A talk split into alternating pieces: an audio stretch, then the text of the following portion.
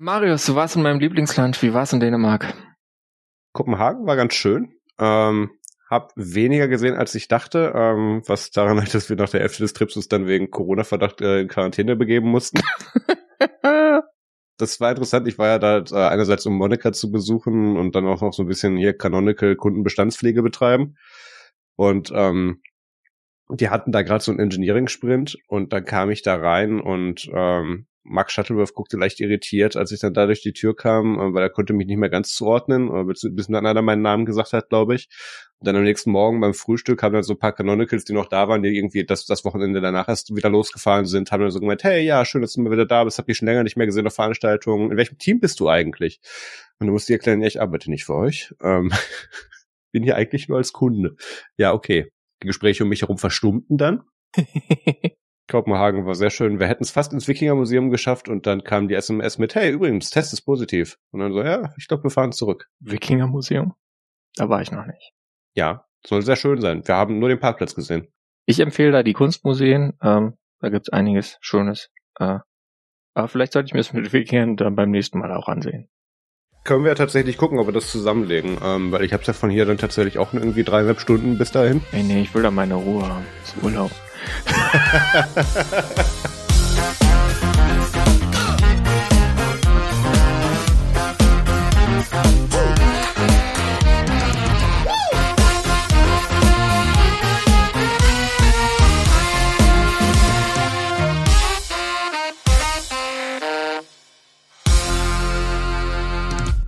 Hallo und herzlich willkommen zu Technik Technik Folge 158. Heute ist der 21. Mai 2022. Mein Name ist Maus Quabeck und mit dabei ist der Peter Mack. Tachchen. Hi, Herr Urlauber. Ja, Urlaub, ey, schön. Ähm, Erzähl, wie war's? Ja, du, äh, Wetter war gut, ähm, also besser als gedacht. Äh, es hatte so geheißen, so ja, hier 15 Grad und hin und wieder regnerisch. An einem Tag war es bewölkt, aber sonst war es jedenfalls in der Sonne und äh, im Windschatten konnte man echt äh, schon am Strand braten, wenn man das wollte. Ich war, äh, um es nochmal zu erwähnen, in Vlissingen, das ist in Seeland, das äh, sind die südlichen Niederlande. An der Scheldemündung ist das. Die Schelde ist ja äh, ein Teil dieses äh, großen Mündungsdelta von verschiedenen Flüssen, was es in Niederlanden gibt. Und ähm, ja, war ganz nett. Ähm, was so ein bisschen doof ist an Blissingen, ist, wenn du irgendwo hin willst, wir waren mal einen Tag in Antwerpen, dann bist du halt gleich zwei Stunden unterwegs, weil man da halt irgendwie so an dem Ende der Bahnstrecke ist und da, von da aus geht's nicht weiter. Ähm, aber sonst äh, war das war das äh, echt ganz gut. Ähm, bei der Rückfahrt hatten wir so ein bisschen Service-Schwankungen. Ähm, da war dann die Oberleitung defekt, dann kam ein Ersatzbus äh, und wir kamen eine Stunde zu spät in Amsterdam an, was aber kein Problem war. Wir hatten halt eine Stunde weniger in Amsterdam irgendwie, um da rumzulaufen. Äh, von ähm, äh, ja, das Gute äh, an den Niederlanden ist, wenn du da eine Stunde zu spät bist, dann kriegst du das komplette Geld für die Fahrt zurück. Ah. Dann musst du einfach nur deine Ticketnummer ähm, online eingeben, wenn du so ein normales Ticket hast. Und äh, dann, dann kriegst du das zurück. Ich habe jetzt noch nicht geguckt, ob die Überweisung schon da ist, aber es ging echt erstaunlich smooth. Das Erstattungsformular ist natürlich nur auf Niederländisch, aber zum Glück haben Browser ja Übersetzungsfunktionen, damit man dann auch wirklich weiß, was man da eingibt, weil man will jetzt ja nicht das falsch ausfüllen sonst. Musstest du das schon mal hier in Deutschland machen mit Fahrgastrechteformular bei der Bahn? Ja, ja, klar, aber das ist ja immer, immer PDF und Ausdrucken und Papier und so. Nee, viel schlimmer. Da, da kriegst du dann ja diesen Schein und dann kommt da dieser Mensch, der dir da mit dieser, mit dieser Mittelalterzange da so eine Ecke abbeißt und sagt, hier, so viel zu spät kamen wir. Ähm, und dann gibt er dir aber nur das Blanko-Ding davon und du bist dafür verantwortlich, den Rest der Infos da einzutragen. Und wenn ja. du Glück hast und als in der richtigen Reihenfolge reinschreibst, kriegst du das Ding nicht äh, unkommentiert zurück und kriegst dein Geld. Ja, du musst auch immer die Fahrkarte mitschicken und so. Ähm, ja, ja. Ist, äh, aber ich sag mal so, da muss man einfach alles richtig machen und dann funktioniert das. Ähm, die größere Service-Schrankung bei der Rückfahrt war dann äh, der ÖBB Nightjet. Die hatten nämlich leider den Schlafwagen, mit dem wir fahren wollten, nicht drin. Äh, und das haben wir irgendwie so um neun Uhr morgens äh, oder 9.30 Uhr morgens erfahren, als wir noch in der Ferienwohnung waren. Äh, und das hat uns dann ein bisschen den Tag versaut, weil wir uns halt gestresst haben, weil wir dachten, hey, nee, wir wollen jetzt nicht da irgendwo in so einem irgendeinem Abteil mit anderen Leuten oder was weiß ich. Was kriegt man denn dann? Und auch beim Anruf konnten die haben, haben die haben gesagt, ja, nee, das, das müssen sie dann am Bahnhof erfragen. Äh, haben aber auch kein Erwartungsmanagement in die Richtung betrieben, so nach dem Motto, ja, ich sehe hier, der Liegewagen ist noch relativ leer. Das könnte sein, dass sie da einfach einen Einzelabteil drin kriegen. Hätten wir das, das hatten wir nämlich dann. Einen Einzelabteil im oh. Liegewagen. Ähm, ist blöd für Leute. Also ich bin 1,86, ich bin auf jeden Fall zu lang für einen Liegewagen. Ich kann dann da so ein bisschen Embryonalhaltung drin schlafen. Äh, äh, ja, aber sonst war es eigentlich ganz geil. Also trotzdem da, dafür, dass der eigentliche Service nicht da war, da muss ich das Erstattungsformular noch auch noch ausfüllen. Aber das sieht auch äh, so aus, als könnte man das online machen und nicht wie bei der Deutschen Bahn mit, äh, du musst auch noch die Deutsche Bundespost bemühen, dass sie da äh, eine Brief mit Hilfe einer Briefmarke äh, irgendwie den Antrag befördert dorthin, wo er dann bearbeitet wird. ÖBB hat eigentlich ganz schöne Züge. Das, das kriege ich immer mit, wenn ich mal äh, äh hier unseren Gastautor Michael Kotek besuchen fahre. Ja. Ähm, weil dann, dann fahre ich erst durch diese irgendwie 70er Jahre abgeranzten Coaches von der ÖBB und kann, darf dann wieder kurz nach der Grenze dann in die alten Bombardiers, die wir von der Deutschen Bahn rüber verkauft haben, wieder einsteigen, um dann wieder in dem Deutschen Bahnzug zu sitzen. Ach, du meinst, du fährst dann da äh, durch, durch Länder mit alten Wagen mit der ÖBB, weil die ÖBB ist ja eigentlich nicht so ranzig. Ne, ÖBB ist nicht ranzig, aber ich habe da bisher immer so, so abge, ja, mhm. abgestanden ist das falsche Wort, so schon sehr viel ältere, wo noch alles sehr viel mit Couch und Leder so ist von der oh, Optik her. Und ähm, steigt dann wieder in die in die abgeranzten Bombardiers ein, die für, die für Deutschland nicht mehr gut genug waren, wie die wir dann in der Slowakei verkauft haben. Ach so, ja, ja, gut, klar, in der Slowakei. Ähm, ich, aber teilweise gibt's dann auch in Tschechien irgendeine so Bahngesellschaft, die fährt auch mit alten ÖBB und DB-Material rum und so. Du kannst, du kannst tatsächlich alte Züge von der Deutschen Bahn kaufen, habe ich auf Twitter ja, ja, letztens gesehen. db-gebrauchzug.de äh, bin ich genau. regelmäßig und äh, denk dann immer, ja, nee, ich glaube, ich kann es mir noch nicht leisten. Jetzt so ein Speisewagen, ja. Und meine Freundin ist auch nicht damit einverstanden, dass wir später mal in einem Eisenbahnwagen wohnen. Ich würde das ja machen. Das wäre genug Platz. Ich wollte gerade sagen, also in München äh, Dachgeschosswohnung könnte schwierig werden, aber ich habe hier genug Platz im Garten, also da kannst du so, so ein Abteil reinstellen. Aber nee, äh, also da, da finde ich keine Begeisterung für, deswegen habe ich diesen Plan ad acta gelegt. Äh, für jetzt erstmal so. Na gut, ich war, ich war jetzt nicht nur im Urlaub, leider, äh, sondern äh, bin ja auch schon wieder zurück und habe es dann jetzt geschafft, mal das am 25. März eingetroffene zweite Librem 5, also das aus meinem eigentlichen Crowdfunder, wenigstens mal auszupacken. Äh, und das Blöde ist ja, wenn du so, so ein Channel hast, dann kannst du das natürlich nicht einfach auspacken, sondern musst es mit einer Kamera auspacken. Äh, Kenn das Problem. Da habe ich dann wieder das Pixel 6 genommen und ähm, gut, ich meine, ich beschreibe das nicht mit der Originalsoftware, sondern mit Graphene OS, äh, aber der Google Kamera App und äh, ich hatte halt nach wie vor das Problem, dass irgendwie das längste Stück, was ich aufnehmen konnte, waren mal zehn Minuten. Äh, dann hat die Kamera gesagt, äh, nee, geht gerade nicht weiter und äh, das Gerät hat auch gesagt, oh, ich bin ziemlich heiß. Von daher würde ich sagen, ähm, ja, Pixel 6 weiter keine Erf äh, Empfehlung. Ich hätte es auch einfach mit meinem iPhone aufnehmen können, natürlich. Äh, aber da finde ich die Farben nicht überzeugend. Da muss ich mal mit Marius auf Air drüber sprechen. Vielleicht hast du da irgendeinen Tipp, wie ich da die Farben, was man da machen muss, dass die Farben gut aussehen, weil die Farben sehen scheiße aus. Ich denke, das hat mit Farbprofilen zu tun oder irgendeinem Kram, von dem ich nichts verstehe. Ja, mach, mach das mal, mach das mal. Ich habe da Ideen. Genau, das habe ich ausgepackt. Ähm, der, das Display ist ein bisschen anders, aber sonst, ja, keine Ahnung. Ich werde jetzt mal in den nächsten Wochen so langsam einrichten und dann alles, was mir dabei auffällt, was doof ist und was Purism besser machen muss, aufschreiben. Äh, als Teil auch des Review-Prozesses, weil ich glaube, das ist ganz sinnvoll, das jetzt äh, ein Jahr, nachdem ich das schon mal ein bisschen aufgeschrieben habe in meinem First Impressions Post, das nochmal zu machen, weil äh, es hat sich ein bisschen was gebessert, aber ich glaube nicht so viel, wie man hoffen könnte.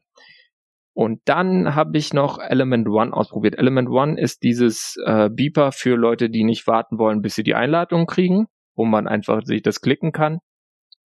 Ja, ich warte seit Monaten auf eine Beeper-Einladung. Ähm, oh, schick mir nachher die Adresse, ich, ich beschleunige das. Ja, äh, aber das sollte halt auch ohne gehen. Also egal. Ich habe jetzt Element One mal für ein Jahr gebucht. Ähm, das ist diese, dieser Element Service, wo man dann äh, WhatsApp und Signal und Telegram integrieren kann. Die Telegram-Integration hat äh, unfallfrei funktioniert. Bei Signal hat es einen zweiten Pro Versuch gebraucht und WhatsApp nutze ich eigentlich ja nicht mehr. Deswegen habe ich da auch gerade keine Kontakte, mit denen ich schreibe. Deswegen kann ich gar nicht sagen, ob es klappt. Aber ähm, ich habe auf jeden Fall mal so einen QR-Code in der App gescannt. Sagen wir es so, das habe ich gemacht. Ähm, ja, äh, was ein bisschen ähm, blöd ist es natürlich, das ist dann eine weitere Matrix-ID, da bist du dann at one.ems.host oder so bin ich jetzt äh, dann äh, quasi linmob Doppelpunkt one.ems.host oder sowas. Egal, ähm, kann dann auch so, so seinen alten Matrix-Account importieren, aber halt nur einen. Da habe ich dann meinen einen, den ich kaum nutze, genommen und nicht den, den ich dauerhaft nutze.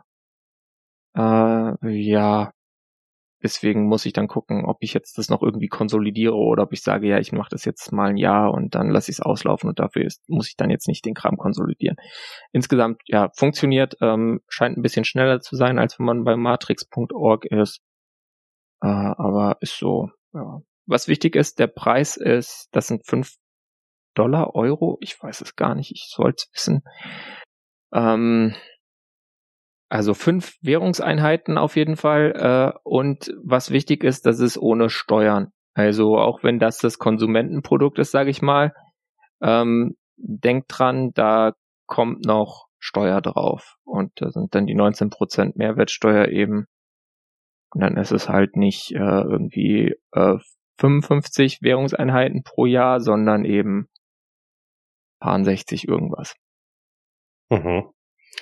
Ähm, ganz kurz zu Beeper nochmal, ähm, da ich da immer noch an so einem an so einer ja, Artikelserie, weil es wahrscheinlich nicht, wahrscheinlich werde einfach einen großen dazu machen, arbeite, ähm, habe ich so ein bisschen Kontakt mit dem, mit den Leuten, die da im Hintergrund alles zusammenhalten und äh, ich kriege tatsächlich mit, wie viele Leute die jede Woche onboarden und ähm, da wie viel Backlog die tatsächlich immer noch haben.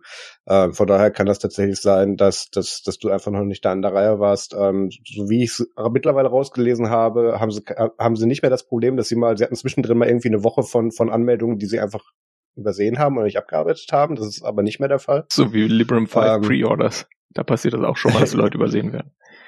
Ja, die haben irgendwie dann, als sie das Produkt gelauncht haben, festgestellt, oh, wollen doch ein paar mehr Leute, als wir dachten und haben dann das Produkt gewechselt für die Anmeldung. Und ähm, da, da, da gab es dann irgendwie einen Versatz. Ja, äh, aber schick mir nachher mal die E-Mail-Adresse, mit der du dich registriert hast und dann schreibe ich Eric und dann beschleunigen wir das. Und dann kannst du, dann kannst du tatsächlich Beeper da auch nochmal gegenhalten. Das würde mich interessieren, was du dazu denkst im Vergleich. Ja, also wenn ich bei Beeper kriege ich ja, glaube ich, auch Threema rein. Und Threema ist mein theoretisches großes Problem, wenn ich jetzt äh, sagen möchte, ich nutze jetzt ein Linux-Telefon hauptsächlich. Ich hm. glaube nicht, dass ich das dann trotzdem machen werde. Ich werde das mal für eine Woche oder so machen aus Spaß. Dauerhaft werde ich es nicht machen, weil äh, leider sind diese Mobile Appliances auf Cupertino einfach viel smoother. Ja. Und da kommt auch nix ran. Also tut mir leid, liebe Android-Freunde. Das ist auch ganz gut, was sie da machen mittlerweile, äh, aber äh, nee, ist nicht, ist nicht einfach, ist nicht auf dem gleichen Level, ist einfach eine Klasse schlechter. Ja, ich muss mich bei Beeper auch immer dazu zwingen, dass ich es dann verwende tatsächlich. Ähm, das hilft mir aber sehr, wenn ich gerade irgendwelche Android-Geräte teste, weil da muss ich nicht Signal umziehen, da muss ich nicht WhatsApp umziehen. Ähm, ich melde mich einmal an und habe alle meine Sachen da drin und das mittlerweile auch einiges an Discord-Channels, an verschiedenen Slack-Channels mhm. und so weiter. Und das, dann spare ich mir diesen ganzen Einrichtungsscheiß jedes ja. Mal mit dem ich das einmal mit Beeper mache. Und das funktioniert mittlerweile angemessen und, und brauchbar genug, dass ich sage, okay, das, das geht dann. Das war nicht ganz so nice von der UI, ja. weil du hast dann halt einfach Namensüberschneidung von Leuten, mit denen du dich auf mehreren Plattformen unterhältst und musst dann gucken, äh, wo ist das, was mache ich da jetzt? Ja. Aber so, das App Store-Problem. Und ähm, aber ja, das, das, das ist schon gut. Also ich, ich bin gespannt auf deinen Vergleich dazu. Cool. Und Marius, was hast du denn jetzt gemacht? Da steht irgendwie neue Fritzbox. Ja, ich habe endlich mein Netzwerk hier mal neu gemacht. Ich habe ja, glaube ich, in der letzten oder vorletzten Folge erzählt, dass wir jetzt endlich Glasfaser haben. Ähm, Gerade bin ich tatsächlich nur mit 100 Mbit angebunden, äh, up wie down, weil ich noch hier so ein das, das 20 Meter Kabel, was hier aus dem Fenster hängt, ist wohl nicht so übertragungsfähig, wie ich das dachte, obwohl ich meinte, das Richtige bestellt zu haben, ist aber egal. Ähm, wir legen da demnächst ähm, einen Kabelkanal nach unten zu dem Hausanschluss mit dem richtigen Kabel, das habe ich auch schon geprüft. Und dann sollte das da auch äh, mit irgendwie 500er und 300 Ablern da auch durchfließen. Ähm, aber da habe ich in dem Zusammenhang dann mal endlich mein Netzwerk hier aufgebohrt. Ich hatte davor äh, eine recht aktuelle Fritzbox dran, die dann ein hier so ein Mesh Repeater dann quasi gespielt hat, zu so der Fritzbox nach unten am mhm. Hausanschluss. Aber das irgendwie nicht so richtig und ähm, da hab, da, da gab es auch Probleme mit dem Steering und Wi-Fi Handover dann an manchen Stellen, wo sich dann manche Geräte dann trotzdem irgendwie zwei Stockwerke tiefer eingebucht haben. Jetzt einfach weil sie dachten, ach nö, die Fritzbox, die da steht in Reichweite, die nehmen wir mal nicht. Ähm, dann hattest du noch die Möglichkeit, das Ding wieder rauszunehmen aus dem Mesh, die einzelnen oder die eigenen Wi-Fi-Hotspots dazu anzumachen und umzubenennen und den dann wieder ins Mesh reinzunehmen, damit du dich dann wirklich explizit auf diese Wi-Fi-SSID verbinden kannst. Und dann ist dann auch, wäre dann auch wirklich das physische Gerät bei mir im Raum gewesen. Das hatte dann aber Probleme, dass da dann solche Geräte wie der HomePod zum Beispiel mir dann manchmal im Netzwerk nicht richtig angezeigt wurden oder ein paar von meinen Elgato Videolampen dann, dann meinten, sie müssten hin und her springen und ich konnte die dann nur so jedes dritte Mal aktivieren. Und da hatte ich dann irgendwann die Schnauze voll. Bin auf äh, Amazon gegangen und habe mir eine Fritzbox, äh, wo ist der Karton? 4060 geklickt. Ähm, die ist, das ist das aktuelle äh, Flaggschiff-Modell. Ähm, was quasi als Router oder, oder als als Mo nee, es ist kein Modem an sich, sondern du, du tust es als Router einfach nur hinter deren Anschluss äh, hängen und machst ab da alles selber. Und das funktioniert sehr gut. Habe ich auch eine einigermaßen saubere Trennung zum Netzwerk äh, vom, vom Rest vom Haus drin, weil dann, weil ich wollte halt auch nicht irgendwie in der Fritzbox von meinen Eltern dann irgendwie meine 167.000 Glühbirnen einbuchen oder so. Warum denn? Ähm, ja, ist halt kacke. Ich möchte das alles irgendwie selber also haben. Also die ganzen LEDs hinter dir, die haben alle eine eigene IP äh, das, ja, also die ganzen LEDs hinter, also gut, das, das hier, die einen hinter mir sind die, die Nanoleaf Shapes, die haben einfach nur eine, aber zum Beispiel die, die ich hier am Kallax habe, das sind, glaube ich, neun oder zehn verschiedene, ähm, tatsächlich, die man einbuchen muss. Heilige Scheiße. Und ja, ja, ja, ja. Du, das, das geht noch viel schlimmer. Die brauchen auch alle individuell Strom. Du kennst es ja mit Mehrfachsteckdosen leisten, dann haben die da ihren schönen äh, individuellen Stecker. Das heißt, man kriegt die nicht nebeneinander. Ich habe hab dahinter, das sieht man jetzt glaube ich zu gut nicht, äh, habe ich hinter der Gitarre habe ich so wirklich so einfach nur so einen Haufen da in die Ecke gequetscht mit Mehrfachsteckdosen leisten. Brandbeschleuniger schlechthin. Ich muss das irgendwann mal noch sauber machen. This aber is ja. not a fire hazard. It's fine. Nein, nein, nein, nein, nein. Ja, äh, jedenfalls, äh, damit hat mein Netzwerk jetzt hier einigermaßen funktioniert. Ich habe jetzt hier oben alles dann, äh, was ich da brauche, schön auf der lokalen Fritzbox, die hier neben mir steht, dann eingebucht und das tut alles. Äh, in dem Zuge habe ich dann auch endlich äh, Homebridge wieder ans Laufen gebracht. Äh, das hatte ich ja in, in Remsec damals schon verwendet. Da haben wir auch mit dem Philipp Häuser damals einen Livestream zugemacht zu der Einrichtung. Ähm, und äh, ganz kurzer Abriss dazu. Damit kannst du im Prinzip Zubehör, was über WLAN angesprochen werden kann, was nicht HomeKit-fähig ist, nach HomeKit übersetzen lassen. Ähm, der, der macht dann da im Prinzip wirklich dann die Brücke dazu, also Homebridge. Ähm, das funktioniert sehr gut. Die haben da tausend Plugins für, ich meine, das, das Gute bei diesen ganzen Billig-China-Dingern ist, da sitzt in den meisten Fällen überall der gleiche Controller drunter oder fast der gleiche und dann ein bisschen andere Software oben drauf. Und das kann man recht gut standardisieren und forken und deswegen gibt es tausende Plugins und es gibt eigentlich nichts, was du da nicht reinkriegst. Ähm, deswegen bin ich mit Homebridge sehr zufrieden. Bevor die Kommentare kommen, Home Assistant hätte ich gerne genommen, aber dann habe ich geguckt, dann wollen die da, dass man da deren eigenes ISOF oder Image für verwendet und nicht nur irgendwas anderes macht. Ähm, und ursprünglich wollte ich es nicht auf ein separates Pi machen, was ich jetzt gemacht habe, komme ich gleich zu, sondern auf meine Nextcloud. Ähm, aber ich musste dann doch ein separates Pi nehmen und da habe ich gesagt, bevor ich da jetzt irgendwie wieder drei Tage verwende, weil in der Zwischenzeit saß ich hier quasi im Dunkeln. ich wollte wieder Licht und so. Und ähm, da habe ich dann äh, Homebridge für genommen. Das lief sehr gut der Grund, warum ich das nicht auf äh, mein Pi, wo auch meine Nextcloud und mein ganzes andere Zeugs drauf läuft, machen konnte, ist, weil das derzeit an einem anderen Router äh, mit einer Telekom-Verbindung hängt, weil ich bei meinem Glasfaseranschluss von NordicNet hinter so einer doofen DS-Lite-Verbindung sitze, also keine richtige IPv4-Adresse, sondern IPv6 und irgendwie gebündelt und so weiter.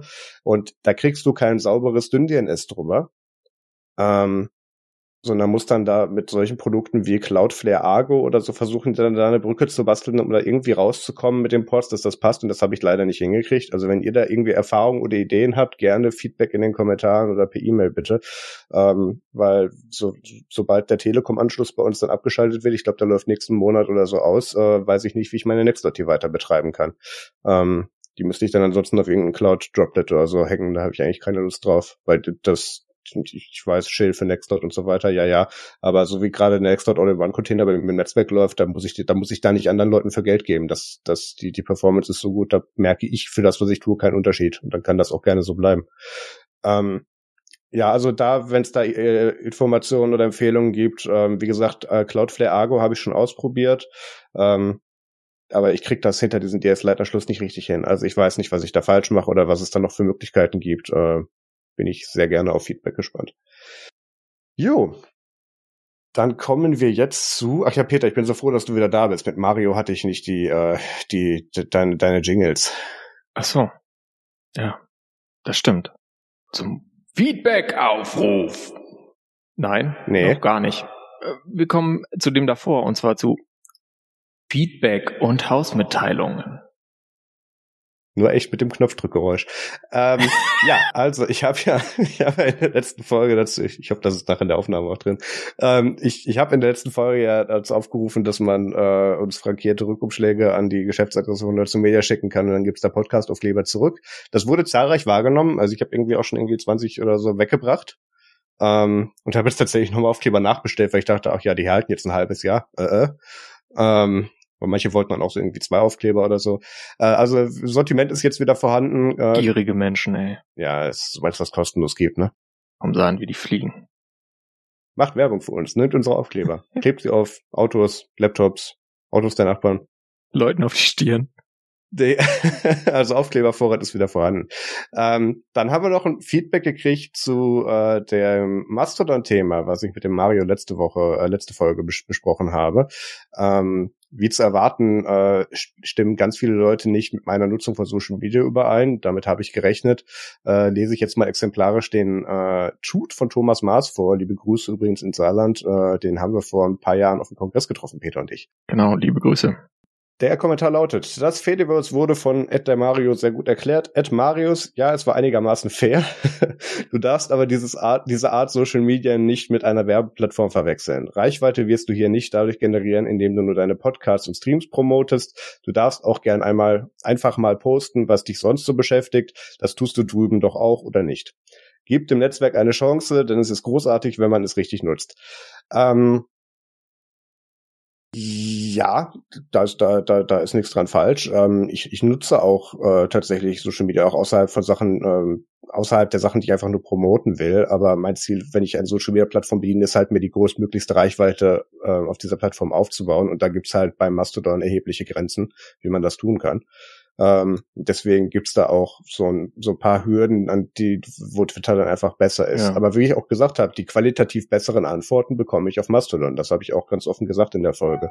Ähm, da kamen diese Empfehlungen wie Cloudflare Argo oder das, das, das äh, halbe Server-Rack, was ich letztens mhm. aus Berlin mitgebracht habe, das kam alles darüber. Also ähm, da, da auf jeden Fall stimme ich mit überein. Aber ist, ja, ablösen kann es das für mich nicht, muss es auch gar nicht. Das ist ja das Schöne, man kann das ja alles, ich meine, was, was macht da jetzt ein Social Media Netzwerk mehr oder weniger aus? man kann es ja weiter betreiben daneben.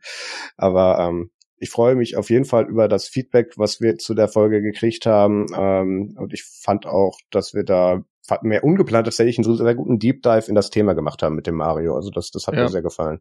Mir hat's auch sehr gefallen. Ähm, ich nutze Mastodon ja dann doch auch relativ intensiv für meinen Linux-Phone-Content, weil da natürlich ein, äh, ja, so ein Netzwerk oder das, das Fediverse insgesamt, sage ich mal, weil das ist ja nicht nur Mastodon, das ist ja auch Pleoroma, Miski und wie diese, was für Software ich jetzt noch alle vergesse, die auch ActivityPub kann. Ähm, und vor allem dann Leute folgen. Äh, das äh, funktioniert schon ganz gut. Ich habe jetzt gerade geguckt, ich habe da mittlerweile tatsächlich also es sind weniger Follower als bei Twitter, aber es sind natürlich auch deutlich weniger Leute da und ich habe irgendwie 2100 Follower auf Mastodon. Ähm, nutze das, äh, so wie ich Twitter auch nur äh, auf dem Desktop mit TweetDeck nutze, äh, nutze ich das in dieser, ich glaube, sie heißt sie sogar Promote-Ansicht, keine Ahnung, wo man jede Menge Hashtags folgen kann. Und äh, man kriegt dann auch äh, nochmal mehr Responses, wenn man eben dann diese äh, jeweils relevanten Hashtag setzt. Ist bei mir natürlich relativ einfach. Das ist dann halt irgendwie sowas wie Hashtag Pinephone, Hashtag Libm5, Hashtag Pinephone Pro, Hashtag Plasma Mobile, Hashtag Lumiri, you name it.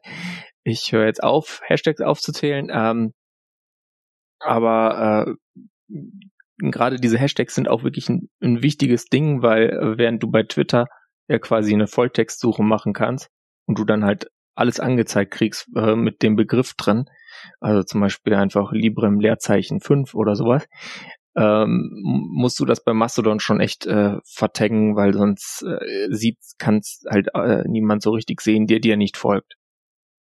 Und so baut man dann da seine Reichweite auf und äh, ist ganz gut eigentlich. Was mir jetzt die letzten Tage noch aufgefallen ist, ist, wie sehr ich tatsächlich die algorithmische Timeline vermisse. Ähm, weil mir das dann halt auch. Die kann ich nicht vermissen, die nutze ich nicht. ja, nee, aber das, das, das, ist, das ist ganz äh, stark äh, auch beeinflusst auch meine Art, wie ich, wie ich Twitter nutze. Also ähm, ich weiß natürlich, dass das auf meine Bubble abgestimmt ist und was mir, was, was, was mir meine Augenschein, was mir augenscheinlich aus der externen Bubble reingespült werden soll, was da schon längst drin ist, aber das erweitert dann halt den Input an Sachen, die ich lesen kann, dann doch sehr. Und ähm, allein diese Dynamik vermisse ich schon bei, bei Mastodon. Mhm. Und ähm, das, das ist auf jeden Fall etwas, was ich sehr schätze bei Twitter. Ja, da hast du anscheinend Glück, weil ich versuche die manchmal mhm. und dann ist da irgendwie gefühlt 90% irrelevanter Scheiß drin und dann mach ich's wieder aus.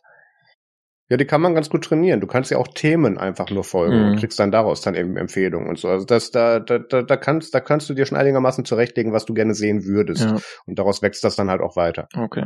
Geht schon. Jo, dann kommen wir jetzt zum Feedback-Aufruf. Ja, wenn ihr Feedback habt oder Themenvorschläge oder Kritik, was auch immer, dann schreibt uns doch gerne eine E-Mail an domian.techniktechnik.de oder kommentiert unter dieser Folge auf techniktechnik.de. Ähm, wenn ihr das Ganze ein bisschen mehr in Realtime haben möchtet, dann könnt ihr auch gerne in unseren Chat kommen unter techniktechnik.de slash chat, wahlweise über Telegram und oder Matrix. Genau. Der, der Peter administriert noch diese Delta-Chat-Gruppe. Die habe ich nie angelegt. Nee? Nee, nee, also ich leg doch keine Delta-Chat-Gruppen an, da muss ich ja das dauerhaft als Service irgendwie monitoren. Nicht verrückt. ähm, Na gut. gut. Dann machen wir weiter mit Dinge, über die wir heute nicht reden. Äh, das ist ein Segment, was wir eigentlich beerdigt haben, aber ich habe da zwei Sachen reingepackt, äh, für die wir keine Zeit haben, damit ich nicht zu viel über CPUs rede. Und zwar gibt gibt's eine News, äh, und zwar das äh, MIPS. Und zwar, das ist halt so ein klassisches Follow-up, weil wir hatten ja MIPS war ja mal so eine, die hatten ja mal so eine eigene CPU-Architektur. Die äh, haben jetzt dann, wurden 15 Mal verkauft ungefähr äh, und waren irgendwann total am Ende. Und jetzt haben sie angekündigt, sie machen Risk 5 und da sind jetzt, haben sie die ersten Cores vorgestellt, die sie da jetzt sich irgendwie ausgedacht haben äh, oder designt haben und design total gut und total performant. Ähm, gut, äh, es gibt die noch nicht, deswegen kann da keiner was zu sagen, ob es stimmt. Äh, und äh, das einfach nur so als Sache, da kann man dann später nochmal zukommen, wenn es da was gibt und es vielleicht Benchmarks gibt. Äh, und dann Intel und die Zukunft, und zwar Meteor Lake Chiplet Sock äh, System on a Chip up and running. Ähm, da ist quasi so, das ist ein kleiner, kleiner Bericht darüber bei Nantec, dass äh, Intel äh, halt weiter arbeitet an den nächsten Generationen. Äh, Meteor Lake wäre so die 14. Generation. Wir sind gerade bei der 12. und die wäre dann im Intel 4 Prozess. Das ist äh, 7 Nanometer. Aber wir wissen ja als Chipkenner, dass Nanometer äh, bei, bei verschiedenen Fabs nicht gleich Nanometer ist und dass natürlich Intel auch teilweise dann äh, bei 10 Nanometer irgendwie eine dickere Paket, äh, Packdichte hatte als ähm, äh, was war es, Global Foundries bei 7 oder was, ja. äh, wie auch immer, ähm, es geht weiter und es gibt Hoffnung, dass Intel irgendwie doch mal in Strukturbreiten kommt, die konkurrenzfähig sind. Ja, so langsam stelle ich mir wirklich die Frage, glauben Sie, dass Sie noch aufholen können? Oder sehen wir einfach nur das Line-Up, was Sie in den letzten fünf Jahren halt vorgeplant haben? Ich denke, da bewegt sich was. Also Sie haben ja einen äh, CEO-Wechsel gehabt und Seitdem Stimmt, hat ja. man das Gefühl, dass da mehr wieder passiert. Äh, Alder Lake hat jetzt ja auch nicht so schlechte Reviews bekommen. Da kommen, kommen jetzt ja auch die ganzen Laptops so langsam. Ähm, dazu kommen wir später. Und äh, klar, ich meine, es kann durchaus sein, dass sie jetzt dann mal äh, was machen müssen, was sie eigentlich nicht wollen. Und zwar irgendwie einen Chip entwickeln, der dann vielleicht bei TSMC gefertigt wird. Aber äh, so insgesamt, glaube ich, kriegen sie jetzt ihre Halbleitersparte so ein bisschen wieder in eine Richtung gesteuert, dass es, dass sie vielleicht auf ihren alten Weg zurückkehren können. Naja, also mir würde es ja schon reichen, wenn sie einfach mental mit, mit AMD tauschen und jetzt dann so der Grund sind, dass man sagen kann, das ist jetzt kein Chip-Monopol und da hinten ist so ein bisschen Konkurrenz. Wenn Intel zumindest da wieder drankommen würde, das würde mir schon fast reichen. Ja, das werden sie schon schaffen. Aber gut, äh, wir reden ja eigentlich gar nicht darüber und deswegen kommen wir jetzt zum Follow-up. Yes. Ähm, und zwar haben wir ja auch über Ubuntu 22.04 LTS in der letzten Folge gesprochen und da gibt es ein Follow-up zu, weil just in dem Moment, als ich die Folge reviewt äh, äh, bearbeitet habe. Die Folge reviewt bei iTunes. Hab die Folge reviewt. Ja, ich schreibe unsere eigenen Bewertungen, geht schneller. Ja, die ähm, anderen machen das, das immer falsch. Hier Plug einfügen. Hey, bitte bewertet uns Thumbs up, Glocke aktivieren. Ja, das war YouTube. Egal. Genau, bewertet euch uns überall, wo es Podcasts gibt. Bewertet euch uns überall. Ja, da, ja Ken van Dyne, äh, äh, Ubuntu Desktop Lead, hat äh, just in dem Moment, als ich bearbeitet habe, einen Tweet abgesetzt, wo er gemeint hat, ja, äh, übrigens hier, wir haben gehört, da gibt's so Performance-Schwankungen beim Firefox Snap bei den Startup-Zeiten. Äh, wir haben da mal so ein bisschen Voodoo betrieben und äh, jetzt startet das Ding eigentlich schneller als die äh, Tar-Variante. Ähm, das sind Firefox Snap-spezifische Anpassungen. Ähm, die kommen nicht alle global Snap zugute, aber äh, auf jeden Fall wurde damit dieses Problem gelöst. Von daher kann man das dann von der Liste streichen. Was man deswegen noch nicht streichen kann, ist, äh, sind einige der Confinement-Probleme, wie in dem Fall, glaube ich, war es One, ist mal nicht One Password, äh, einer der Passwortmanager hat Mario in der letzten Folge erzählt, mit dem es da Probleme gab. Das äh, löst das noch nicht, aber die Startup-Zeiten wurden auf jeden Fall verbessert. Erheblich. Das ist ja schon mal ganz gut. Wäre natürlich schön, wenn die gut sind, bevor man es shippt, aber äh, gut, dass sie es machen. Ja. Dann haben wir auch noch ein Follow-up, ähm, von dem wir nicht dachten, dass, dass das nochmal Follow-up wird. Wir erinnern uns alle noch an Fuck You Nvidia, Linus Torvalds, ähm, eine seiner seiner kontroverseren Auftritte äh, vor, vor einer Universität. Ähm, ich glaube, da kam auch dieses ganze mit, man muss sich Respekt verdienen und so weiter her. Ich glaube, das war im Q&A-Teil. Ähm, da kam jetzt dann raus, dass Nvidia äh, Teile und einige ihrer äh, GPU-Treiber jetzt open sourcen möchte. Ja, ähm, Nvidia publiziert jetzt Kernel-Module, die sind dual lizenziert, also GPL und MIT-License ähm, für ab dem R515 Driver Release. Die laufen dann natürlich mit einer proprietären Firmware, die ist ungefähr 30 Megabyte groß.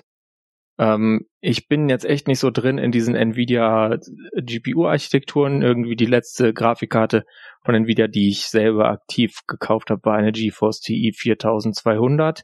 Die ist definitiv nicht mehr unterstützt. Das war nämlich, keine Ahnung, noch eine AGP-Grafikkarte. Ähm, und warum bin ich da nicht drin? Weil ich halt äh, ja, Linux nutze und kein Gamer bin und deswegen, wenn ich überhaupt eine Grafikkarte kaufe, war die immer von AMD. Ähm, aber ja, äh, jedenfalls, was nicht drin ist, das weiß ich mittlerweile, weil das irgendwie in einem, in einem Podcast drin vorkommt. Also eine 1060 oder so ist nicht mehr davon unterstützt. Ich denke, äh, wenn du jetzt das, was Marius hat, die 3060er, ja. das könnte gehen äh, und vielleicht die Generation davor auch noch, äh, aber äh, nagelt mich darauf nicht fest, weil die haben halt immer ihre ganzen Namen für diese GPU-Architekturen äh, und so weiter. Aber mh, hm, ja, relevant ist es jetzt momentan vor allem äh, fürs Data Center, weil äh, natürlich viele Leute irgendwie Machine Learning mit CUDA und so weiter machen. Und das ist auch so die erste Zielgruppe, die sie jetzt da äh, anpeilen, aber ähm, das ist auch was, wo man dann diese neue Firmware dann zum Beispiel auch besser nutzen können wird im und zwar quasi relativ bald im Nouveau-Treiber. Und äh, das ist dieser Open Source Nvidia-Treiber, der immer das Problem hatte, dass er äh, die äh, Taktrate nicht steuern konnte, was natürlich äh, in Zeiten von dynamischen Taktraten bei Grafikkarten ein ziemlicher Mist ist. Äh, entweder ja. läuft es dann halt äh, permanent viel zu äh, hoch und du kühlst, ohne dass es also musst kühlen, ohne dass es einen Grund dafür gibt, leistungsmäßig, äh, oder eben du kommst nicht dahin, wo du hin willst von der maximalen Performance. Wir haben da auch noch einen längeren Artikel von Veronix zu verlinkt, der das äh, Ganze etwas aufbaut. Da musste ich nach drei Absätzen abbrechen, weil ich da thematisch dann raus war. Ja. Ähm, in Audioform etwas besser erklärt oder einiges besser erklärt kann ich Linux Action News äh, 240 empfehlen. Die Folge hatte ich geschnitten und saß dann auf heißen Kohlen, weil ich dieses Thema noch nicht announcen durfte, weil die Interviews ja. dazu wurden schon ein paar Wochen vorher aufgenommen. Äh, Christian Schaller von, äh, wo war er denn, Red Hat, genau. äh, wurde dazu interviewt und ähm, hat da einiges zum Prozess erzählt, warum das gut ist, hinter den Kulissen ein bisschen was erklärt, wie und welchen Teams daran gearbeitet wird. Ähm, das kann man sich sehr gerne anhören, vorgezogene MFG-Empfehlung. Genau, das, das lohnt sich auf jeden Fall, das anzuhören. Ähm, äh, es hat ein bisschen was von die Hölle friert zu, aber ähm, oh ja. es ist, es ist auf jeden Fall, eine, ich finde es eine gute Sache. Ähm, klar, jetzt irgendwie Puristen werden jammern, dass da ganz viel in irgendeiner Firmware drin ist. Ähm, aber das ist natürlich eine Firmware, die wird dann auch für einen Windows-Treiber wohl auch noch verwendet. Das heißt, ähm, ja, finde ich, finde ich ganz gut. Insgesamt so, es ist natürlich auch super für die Data Center äh, Workloads. Und das war natürlich auch der Hauptgrund, denke ich, warum äh, Red Hat und Nvidia da so zusammengearbeitet haben. Und dadurch, dass die beiden zusammenarbeiten, kann man sicher sicher sein, dass es eine bleibende Sache ist. Und ähm, dass jetzt quasi die Nvidia-Situation auf jeden Fall äh, mittel- bis langfristig einfach unter Linux deutlich besser sein wird als bislang. Jetzt. Und damit äh, ist es, ja, also ist, ich, ich, ich freue mich sehr, äh, auch wenn ich natürlich eigentlich überhaupt nicht betroffen bin, weil ich habe halt nichts von denen. ja, aber jetzt könntest du, falls das jemals für dich ja, ein relevanter Faktor ja. ist bei der Entscheidung von, vom Kauf neuer Hardware. Wenn ich dann ähm, sage, ich höre auf mit Linux Phones, ich mache jetzt eine Gaming-Karriere, obwohl ich uralt bin und keine Reaktions mehr hab, keine Reaktion mehr habe, dann könnte ich das jetzt mit einer Nvidia-Grafikkarte tun. Ähm, wahrscheinlicher wäre es noch, dass ich irgendwie sage, okay, ich fange jetzt an mit mich mit neuronalen Netzen zu beschäftigen, sage ich mal, wo man ja diese Hardware auch nutzen kann. Ja. Aber äh, auch das ist unwahrscheinlich. Peter macht jetzt Deepfakes auf Anfrage. Ja. Gut, kommen wir zum nächsten Punkt und zwar äh, hat Marius was gefunden, äh, was tatsächlich ganz lustig ist und zwar ähm, das, ich sag mal, Kabumsi K2 K2 K Quamsi K2 Mechanical Keyboard with Touchscreen. Es bringt alles, was man zusammen will, ne, äh, nämlich ein Mechanical Keyboard und eine Touchbar quasi. Marius, erzähl. Ja, ja, arg viel mehr Infos habe ich dazu tatsächlich auch nicht, bis auf dass das ein 12,6 Zoll Touchscreen ist über einer Tastatur. Also man muss es sich vorstellen, im Prinzip wie so das MacBook Keyboard mit der Touchbar drüber. Und ähm, da hat man dann jetzt auch noch so die Möglichkeit, sich da irgendwelche Shortcuts draufzulegen oder irgend, also unter Windows, so wie das hier auf den Demo-Bildern aussieht, wird das einfach nur als externer Monitor mit angesteuert. Aber da kann man sich dann irgendwelche Shortcuts drauflegen oder irgendwelche Preview-Timelines, ähm, also so wie man es von, von der Touchbar tatsächlich kennt, schon einfach vom, vom MacBook. Ähm, und äh, das, ich habe mir auch die Review-Videos dazu angeguckt, die schon draußen sind. Die sind sich alle nicht sicher, wie man diese Firma ausspricht. Deswegen denke ich, mit Kavumsi war es so nah genug dran. Ähm, das äh, ist Produkt nennt sich K2. Ja, ist, das Schöne ist halt, dass hier so ein paar Sachen zusammenkommen, die man ganz gerne in dem Formfaktor hätte, für, für Leute, die auf dem Puristenlevel ähm, meinen, mit der Hardware was anfangen zu können. Zum einen eben mechanische Switches und auch eben komplett austauschbare Keycaps. Ähm, und zum anderen halt wirklich auch ein, ein hochauflösendes Display, ja gut, hochauflösend, 1920 mal 515 Pixel, äh, aber dafür 60 Hertz Refresh Rate. Ähm, man kann auch Doom drauf spielen. Wenn das auf der Touchbar geht, dann kann man das da bestimmt auch drauf machen. Ja. Ähm, da hätte ich eigentlich Lust auf, das auszuprobieren. Ähm, in Apple-Manier hat man sich das hier abgeguckt. Der Stand dafür kostet äh, 40 Dollar und 39 und äh, das, das K2 alleine kostet 399 Dollar US und zusammen kriegt man die für 409. Eigentlich ein ziemlich guter Deal. Ähm, was ich hier noch nicht rausfinden konnte, und ich habe es tatsächlich schon versucht und auch mal angefragt, ähm, wie das mit den verschiedenen Layouts für verschiedene Länder aussieht. Bisher sehe ich nur ein US International Layout. Das reicht und, doch. Ähm, ja, mir, für, mir würde das für 99 Prozent der Sachen auch reichen, wenn ich jetzt nicht auch noch irgendwie mit, mit deutschen Menschen ja, äh, kommunizieren würde. Taste. Zum Beispiel, ja, das ist dann ein bisschen unpraktisch. Ansonsten Layout umgewöhnen kann ich auch, aber ja, äh, von daher hoffe ich, ähm, dass da noch ein paar mehr Produkte von denen rauskommen und es dann auch in unterschiedlichen Layouts das dann geben wird. Die haben so ein bisschen eine Vorgeschichte, also die, die haben nicht nur Hardware auch announced und gecrowdfundet, sondern tatsächlich auch geschippt und produziert schon. Also von daher kann man wohl davon ausgehen, dass das geht. Meinst du, das ist keine Blank ähm, Face Mask? Ich wollte gerade sagen, aber wir haben auch in der Vergangenheit schon Projekte gepackt, die Peter und ich vor allem, ähm, ah. die dann doch nicht so auf den Markt kamen. Von daher, äh, ja, wann, vorsichtig sein. Wann kommt endlich mein IOMA äh, 68 Board? wann? Oh Gott. Naja. Wir haben so viel, wir haben, wir haben so viel Geld eingeworfen bei diesen ganzen Buden. Naja, ähm, da könnte ich eigentlich mal Plaste-Zoom wieder mitbeleben, aber es kommt ja alles nicht an. naja gut, ähm, Anschlussmöglichkeiten fürs K2 äh, kannst du entweder über USB-C machen, dann macht ihr da Signaling Power drüber, als auch eben dann Video-Output ähm, in dieses oder Video-Input in dieses äh, Display eben rein. Ähm, alternativ, falls das über USB-C bei euch am Gerät nicht geht, kannst du das auch mit USB-C auf USB-A machen und dann dazu noch ein HDMI-Kabel anschließen. Und dann wird das Ding halt einfach als wie es auch über USB-C gemacht wird, einfach dann als Monitor mit betrieben. Mhm. Ähm, da stellt sich natürlich die Frage, wie das da so ein bisschen mit der Software aussieht, ob es da so Optimierungen gibt. Ich vergesse jedes Mal, ähm, ich, ich meine, Acer oder Asus wären das, die irgendeinen Gaming-Laptop rausgebracht haben, wo man auch so noch mal so, so eine Touchbar oben drauf hatte, so eine fette. Da haben sie aber wenigstens äh, Software-Integration mitgemacht, dass, dass man da dann tatsächlich so mit, mit Snapping-Layout da dann schön sich Sachen hinmachen kann.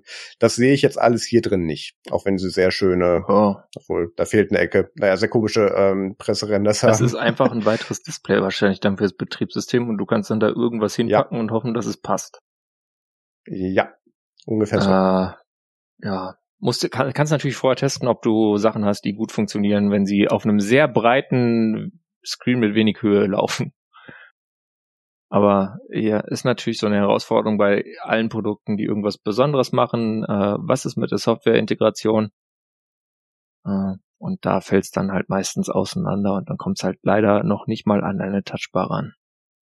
Gut, kommen wir zum nächsten Thema und das nächste Thema ist stellt sich heraus, man kann Fortnite spielen auf iOS, iPadOS, Android Phones, Tablets, Windows und ist alles für kostenlos dank Xbox, Xbox Cloud Gaming. Jetzt gerade X Cloud Gaming gesagt, aber Quatsch, ne? Ja. Xbox Cloud Gaming. Namensgebung. Ja, ähm, warum ist das spannend? Ähm, zum einen, weil äh, der Herr Sweeney auf Twitter natürlich steil gegangen ist mit, hey, es gibt wieder Fortnite auf iOS und ohne Apple Text und so.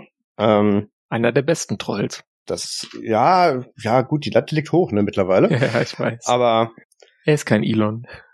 Nein, wäre er gerne, aber ja, gu gucken wir mal, wenn er mit, mit den anderen durchs Lake geht, hm. sich mit ihm ja auch noch an. Weiß man ja alles nicht. Ja, also, äh, hier, Xbox Cloud Gaming heißt Performance ist in irgendeinem Datacenter und du kriegst den Stream äh, vom Video zu dir und du schickst das Keyboard in, dein Keyboard Input dahin und dann kommt das halt mit wenig Latenz, also wenig Latenz wie möglich zurück und hat den Vorteil, äh, dass es dich da in einem monatlichen Service ein bisschen weniger Geld kostet, als wenn du dir die Hardware selber ins Haus holen musst. Ähm, aber hat natürlich den Nachteil, dass du eine gute Internetverbindung dafür brauchst, damit das geht. Kein Problem in Brandenburg. Tust du äh, ja, die hören es ja, die können es ja nicht hören. ähm. ja, manchmal fahren die ja nach Berlin rein, da können sie es dann runterladen, den Podcast über WLAN. An so einem öffentlichen Hotspot, weil Mobilfunk lohnt sich daher nicht. Weißt du noch früher, als man dann noch so dann zur Schulzeiten dann irgendwie dann so die, Fest, die große Festplatte, die extern dann getauscht hat, wo dann alle Leute ihre raubkopierten Filme draufgeladen haben? So ähm, bei mir waren das noch äh, tatsächlich DVD, erst CD-Rohlinge und dann DVDs. Ja. Bin alt. Ja, so stelle ich mir Brandenburg vor. Egal. Also, ähm, was war das Thema? Achso. Spindeltauschring ja. Brandenburg, meinst du? ah, so viele Folgetitel kann man Ent gar nicht Entschuldigung machen. Entschuldigung nach Brandenburg. Ja, es, es tut uns leid, aber zieht doch vielleicht wohin, wo es Internet gibt. Nein, ich glaube, das ist ein gutes Bundesland und das mit dem Internet kriegt die Ampel bestimmt auch hin. Also zum einen ist es spannend, äh, dass jetzt tatsächlich auch unter iOS dann über Browser-Streaming dann diese Performance auch möglich ist. Das war in der Vergangenheit ein Problem, weswegen das unter iOS dieser Service lange auch nicht gelauncht äh, ist ähm, oder gelauncht wurde. Ähm, das viel Spannendere ist, was ich mir jetzt frage, weil Apple ist ja der Ansicht, alles, was auf diesen Geräten, die bei denen da aus Cupertino rausfallen, hat ja Apple die Ansicht, dass sie dann Anrecht haben, dass da 30 Prozent sämtliches Umsatzes dann auch an die zurückgeht. Plus minus Vereinbarung.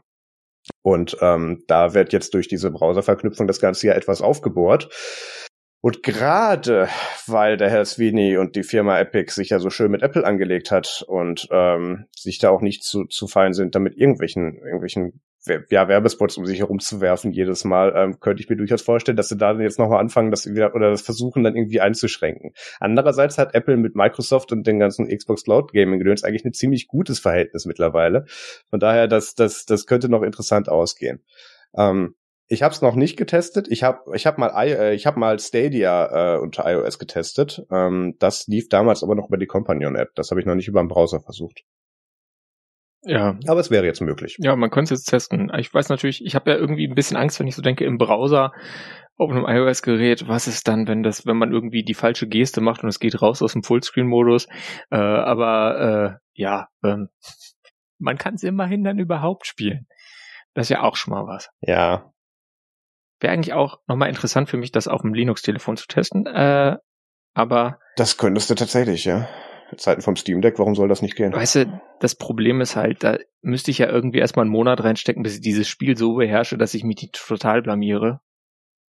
Und die Zeit habe ich nicht. Deswegen mache ich sowas. kommen wir zu, äh, wenn wir schon gerade bei iOS und Browser sind, ähm, sieht so aus, ne? Auf dem, auf dem iOS-Gerät oder iPadOS-Gerät ist es ja so, du hast äh, verschiedene Browser, aber sie sind alle eigentlich Safari. Äh, mittlerweile dann auf iPadOS auch tatsächlich ein Safari, der dem Desktop Safari jedenfalls sehr, sehr nahe kommt.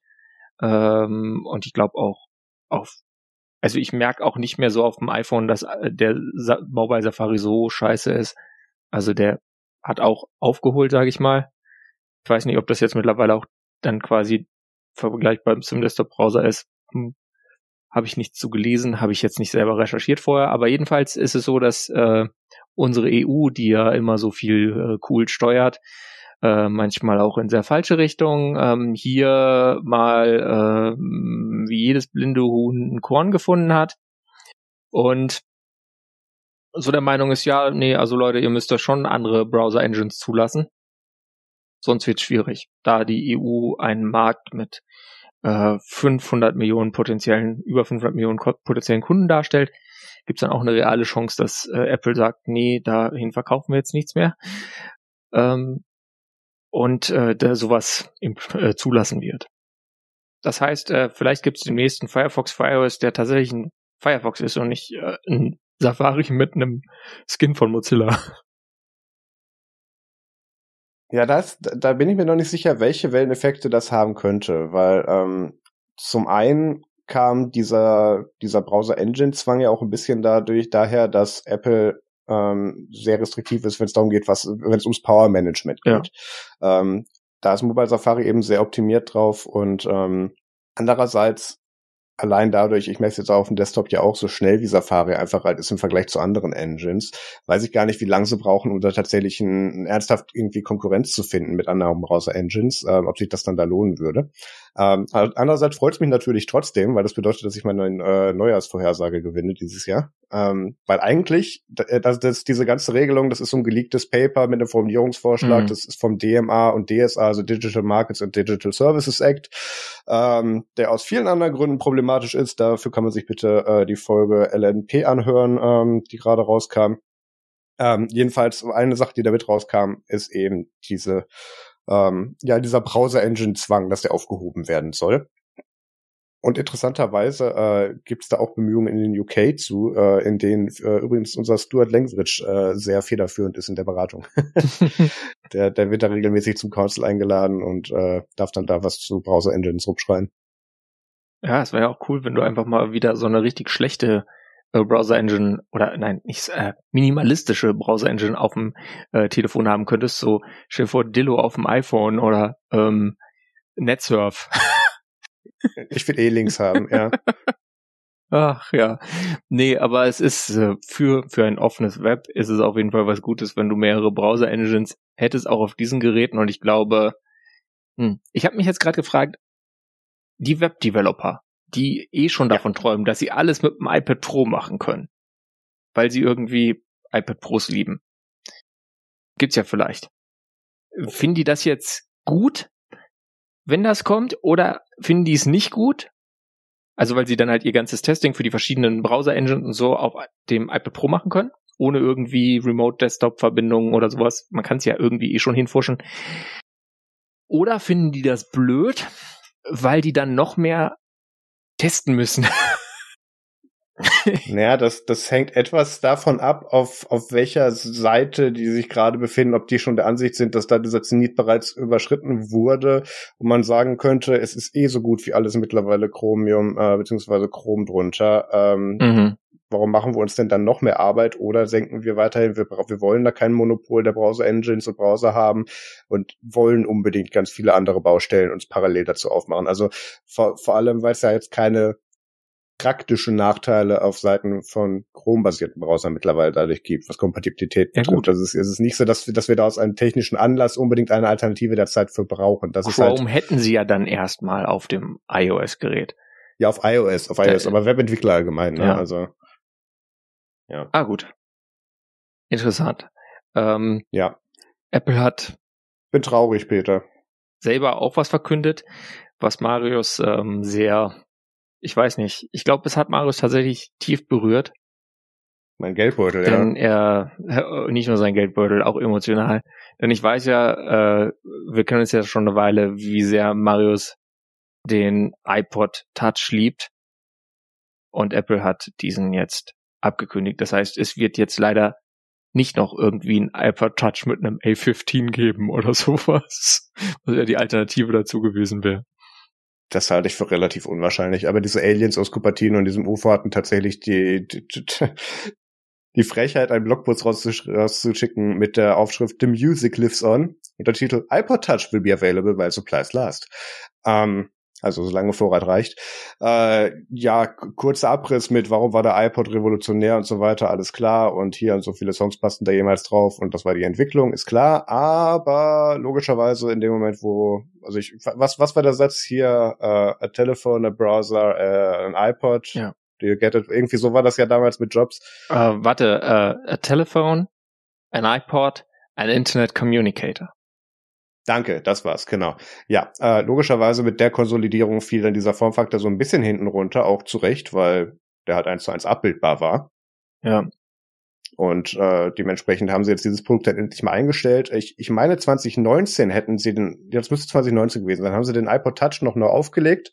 Ähm, das ist die Variante, die ich, äh, von der ich mehrere Geräte besitze. Ähm, nicht, weil ich so gerne auf äh, beschränkten Geräten Musik höre, sondern ähm, weil ich die Dinger als, als Diktiergerät nutze im Prinzip.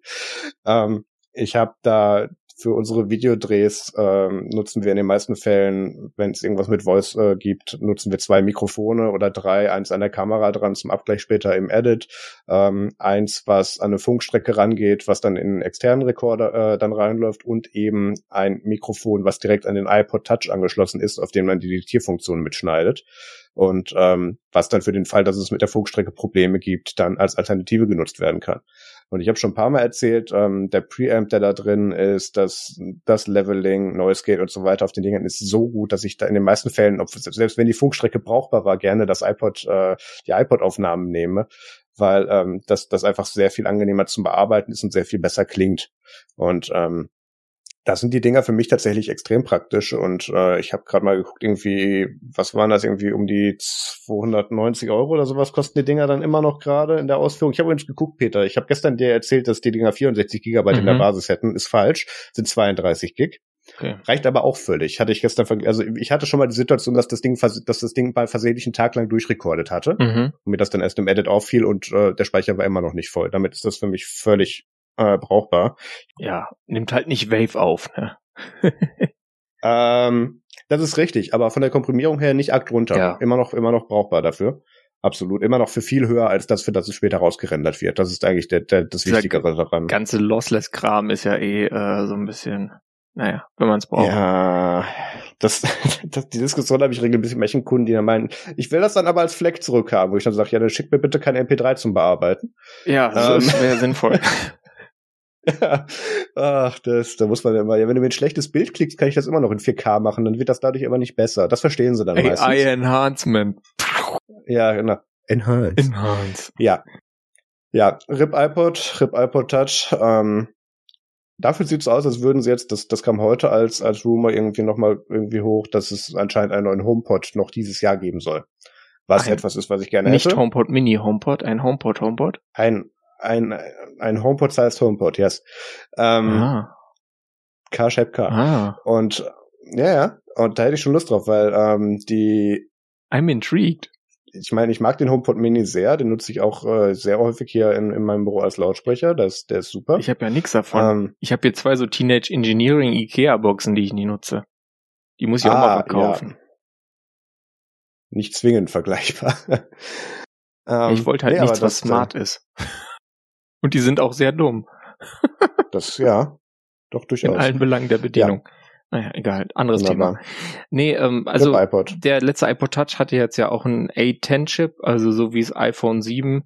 Und ich frage mich jetzt natürlich, ob das dann darauf hindeutet, dass das äh, iPhone 7 jetzt dann mal genau wie das 6S und das erste iPhone SE mit dem nächsten iOS-Update vielleicht beerdigt werden ob es da vielleicht einen Zusammenhang geben könnte, möchte ich mal äh, hypothetisieren. Ähm, aber das werden wir alles bei der WWDC erfahren, denke ich. ist aber tatsächlich sehr wahrscheinlich. Das 6S ist ja als beim letzten Release runtergefallen, Nee, oder? ist noch drin. Das 6 ist noch drin. Also das S iPhone SE ist auf aber jeden Fall noch eine- drin. Ich denke, das ist 6S dann auch. ja, okay. Okay, okay. Ja, gut, aber mit, zwei Generationen SE-Nachfolger kann man dann tatsächlich das, das, das originale SE, glaube ich, so langsam runterschmeißen. Das vor allem in dem Zyklus, in dem die rauskommen, das könnte ich But nachvollziehen. what if people love 4-inch phones? Ja, dann können die sich bei diesem Telefon, was der Herr Mitschikowski gerade versucht zu launchen, eintragen und nicht bei Apple. Aber darüber Ähm, reden wir doch gar nicht. Oder tun wir nicht, aber ich möchte dich trotzdem gestern zitieren. Ich habe jetzt gerade ein iPhone Mini wegen mir brauchen wir kein, brauchen wir keine kleineren Phones mehr. Erst wieder, wenn ich ein neues brauche. Ja, und äh, das natürlich, da habe ich mir natürlich selber in den Fuß geschossen, weil ich werde dieses Aha. Ding wahrscheinlich dann nutzen müssen, bis ähm, Apple entweder wieder ein, eins in diesem Formfaktor bringt, was sie mit der nächsten Generation wahrscheinlich tun werden, oder halt, äh, keine Ahnung, die Hölle zufriert. Aber das könnte bald sein. Es wäre schön, wenn dann das iPhone SE 3 dann den iPhone 10 Formfaktor kriegen würde. Oder so das Chassis. Ja, Könnte passen. ja. Naja, egal. ähm, wie kamen wir da jetzt überhaupt hin? Ja, tut mir leid, ich habe erfolgreich derailed. Äh, eigentlich ist das nächste Thema nämlich ein ganz anderes, und zwar äh, das eine CPU-Thema, was drin bleiben durfte. Ach ja. Und zwar, weil es auch, äh, was ich drin gelassen habe, äh, weil es so viel äh, weltpolitische Dimensionen hat. Und zwar, ja, äh, es gibt ja so Länder, zum Beispiel Russland. Ja, und es gibt auch so ein anderes Land, wo alles herkommt, äh, das heißt China. Da wird ja fast alles produziert. Gefühlt. Jedenfalls in diesem Consumer Electronics Segment, äh, in dem wir hier viel bei Technik Technik unterwegs sind. Und es gibt ja nicht nur AMD und Intel, sondern es gibt ja auch noch VIA, beziehungsweise früher Centaur, äh, die auch eine x86-Lizenz haben. Äh, die haben das mittlerweile weiter lizenziert an eine chinesische Firma namens, ich kann kein Chinesisch, ich lese es jetzt mal ganz deutsch, Zhaoxin. Shoshin. Shaoxin. Äh, und da jetzt Russland, dadurch, dass sie einen äh, äh, sehr lupenreinen Demokraten an der Spitze haben, der sich jetzt mal nach Jahren der äh, Alleinherrschaft entschlossen hat, äh, das Nachbarland Ukraine anzugreifen, so ein bisschen unter Wirtschaftssanktionen leidet, hat sich Russland gedacht, ja scheiße, äh, da kriegen wir gar keine CPUs mehr.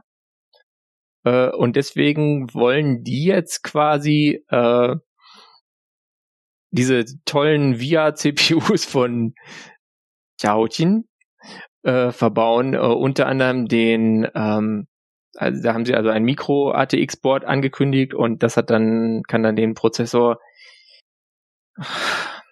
Kai Jian KX6640 MA quasi hosten. Das ist eine CPU mit 8 Kernen, äh, 16 Nanometer Verfahren, also fast auf Intel-Level. Das ist jetzt gemein. Tut mir leid, Intel. Äh, und einen Takt von 2,7 Gigahertz haben soll. Ähm, ich weiß nicht, also diese VIA-Chips waren ja früher, äh, ich hatte mal so ein Netbook mit einer VIA C7, meine Güte, war das langsam. Aber äh, Oh ja. danach kam dann der VIA Nano, der war einigermaßen konkurrenzfähig im Low-Power-Bereich. Ähm, egal, es ist ur alles Wissen von vor zehn Jahren, ist nicht mehr relevant. Ähm, aber die hatten auf jeden Fall, jedenfalls bei, bei Centaur und wir hatten die gut, hin und wieder mal gute Ideen und deswegen glaube ich, dass das jetzt Dinger sind, die werden schon irgendwie gehen äh, und sind halt dann verfügbar und deswegen machen die das jetzt quasi und du kannst halt dann deine x86 Software zum Beispiel äh, irgendein Windows oder sowas äh, wirst du darauf laufen lassen können oder sonst halt ein x86 Linux, was halt auch deutlich weniger schmerzhaft ist, als wenn du irgendwie so ein ARM Linux hast und dann jede Menge Software, äh, die proprietär ist, äh, kannst du dann irgendwie komisch emulieren oder so. Fand ich auf jeden Fall ganz interessant, dass die jetzt quasi sich da irgendwie so einen Ausweg zusammendenken und das natürlich dann auch unter diesem ganzen äh, Motto digitale Souveränität noch irgendwie so, ja, hier eine unabhängige IT für Russland, ja, nicht mehr so abhängig von Herstellern aus Europa und vor allem den USA. Ähm, aber ich meine, was willst du halt machen? Wenn du nichts mehr kriegst, dann musst du halt gucken und dann nimmst du halt den VR-Chip. Äh, trotzdem, ich muss sagen, wenn ich jetzt sowas äh, bekommen könnte, dann äh, würde ich es mir schon mal ansehen. Äh, aber ich bin nicht bereit, dafür viel Geld auszugeben. Ja, ich warte auf den Bloomberg-Report, der dann behauptet, dass entweder nach Russland oder nach China dann die Daten abfließen. Ein Reiskongröße natürlich. Aber die fließen auf jeden Fall nach Russland und China ab. Das ist Teil des Agreements. ah, Joint Venture. Entschuldigung, ja, natürlich. Ich weiß nicht, ob du es gesagt hast, aber der ausschlaggebende Punkt ist hier natürlich, dass, dass Russland in ihrer Chipproduktion jetzt hart runterfahren muss, weil sie zum Beispiel von ARM auch keine neuen Lizenzen mehr kaufen können. Ja. Äh, wegen der Sanktionen. Demnächst ganz Und, viel Risk ähm, 5 aus Russland wahrscheinlich. Ja, das ist leider gar nicht so unwahrscheinlich, ne? Also weil ähm, da brauchst du halt nicht so eine Lizenz. Richtig. Ähm, da, da, da könnte es interessant werden, in welche Richtung das geht und was das vielleicht dann tatsächlich auf dem, in dem Segment dann vielleicht sogar voranbringt. Ja, ja. Also das ist auf jeden Fall immer interessant und ich fand auch damals dieses Laptop, was AMS.sexy hatte, mit dieser Longson MIPS, äh, aber ist, nennt's nicht MIPS, CPU. Ähm, ich fand das schon immer interessant und deswegen wollte ich jetzt unbedingt über dieses Thema reden. Aber ich glaube, damit sind wir dann auch durch mit dem äh, Follow-up und kommen zu dem Thema. Äh, können wir tun. Oder? Mich vertan? Marius guckt so verwirrt. Ja, ich habe noch ein paar Tabs offen, aber äh. Ach nee, Quatsch. Wir kommen zum. Ach ja, tut mir leid. Ich habe mich vertan. ich habe mich vertan. Ich war übrigens äh, bei Helge Schneider kürzlich. Nee, ähm, Framework habe ich yes. hier hingepackt, äh, weil darum geht's dann danach, in dem was zwischen Thema und Follow-up kommt.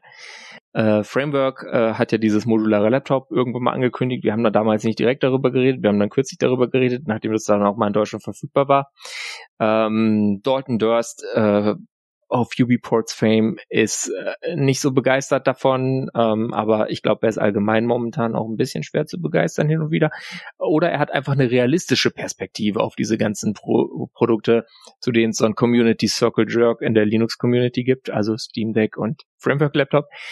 Ähm, jedenfalls hatten die ja ein modulares Laptop angekündigt und das der Hauptgrund für ein modulares Laptop ist ja, dass du da irgendwann mal das Board wechseln kannst und eine neue CPU-Generation kriegst oder sowas in der Art.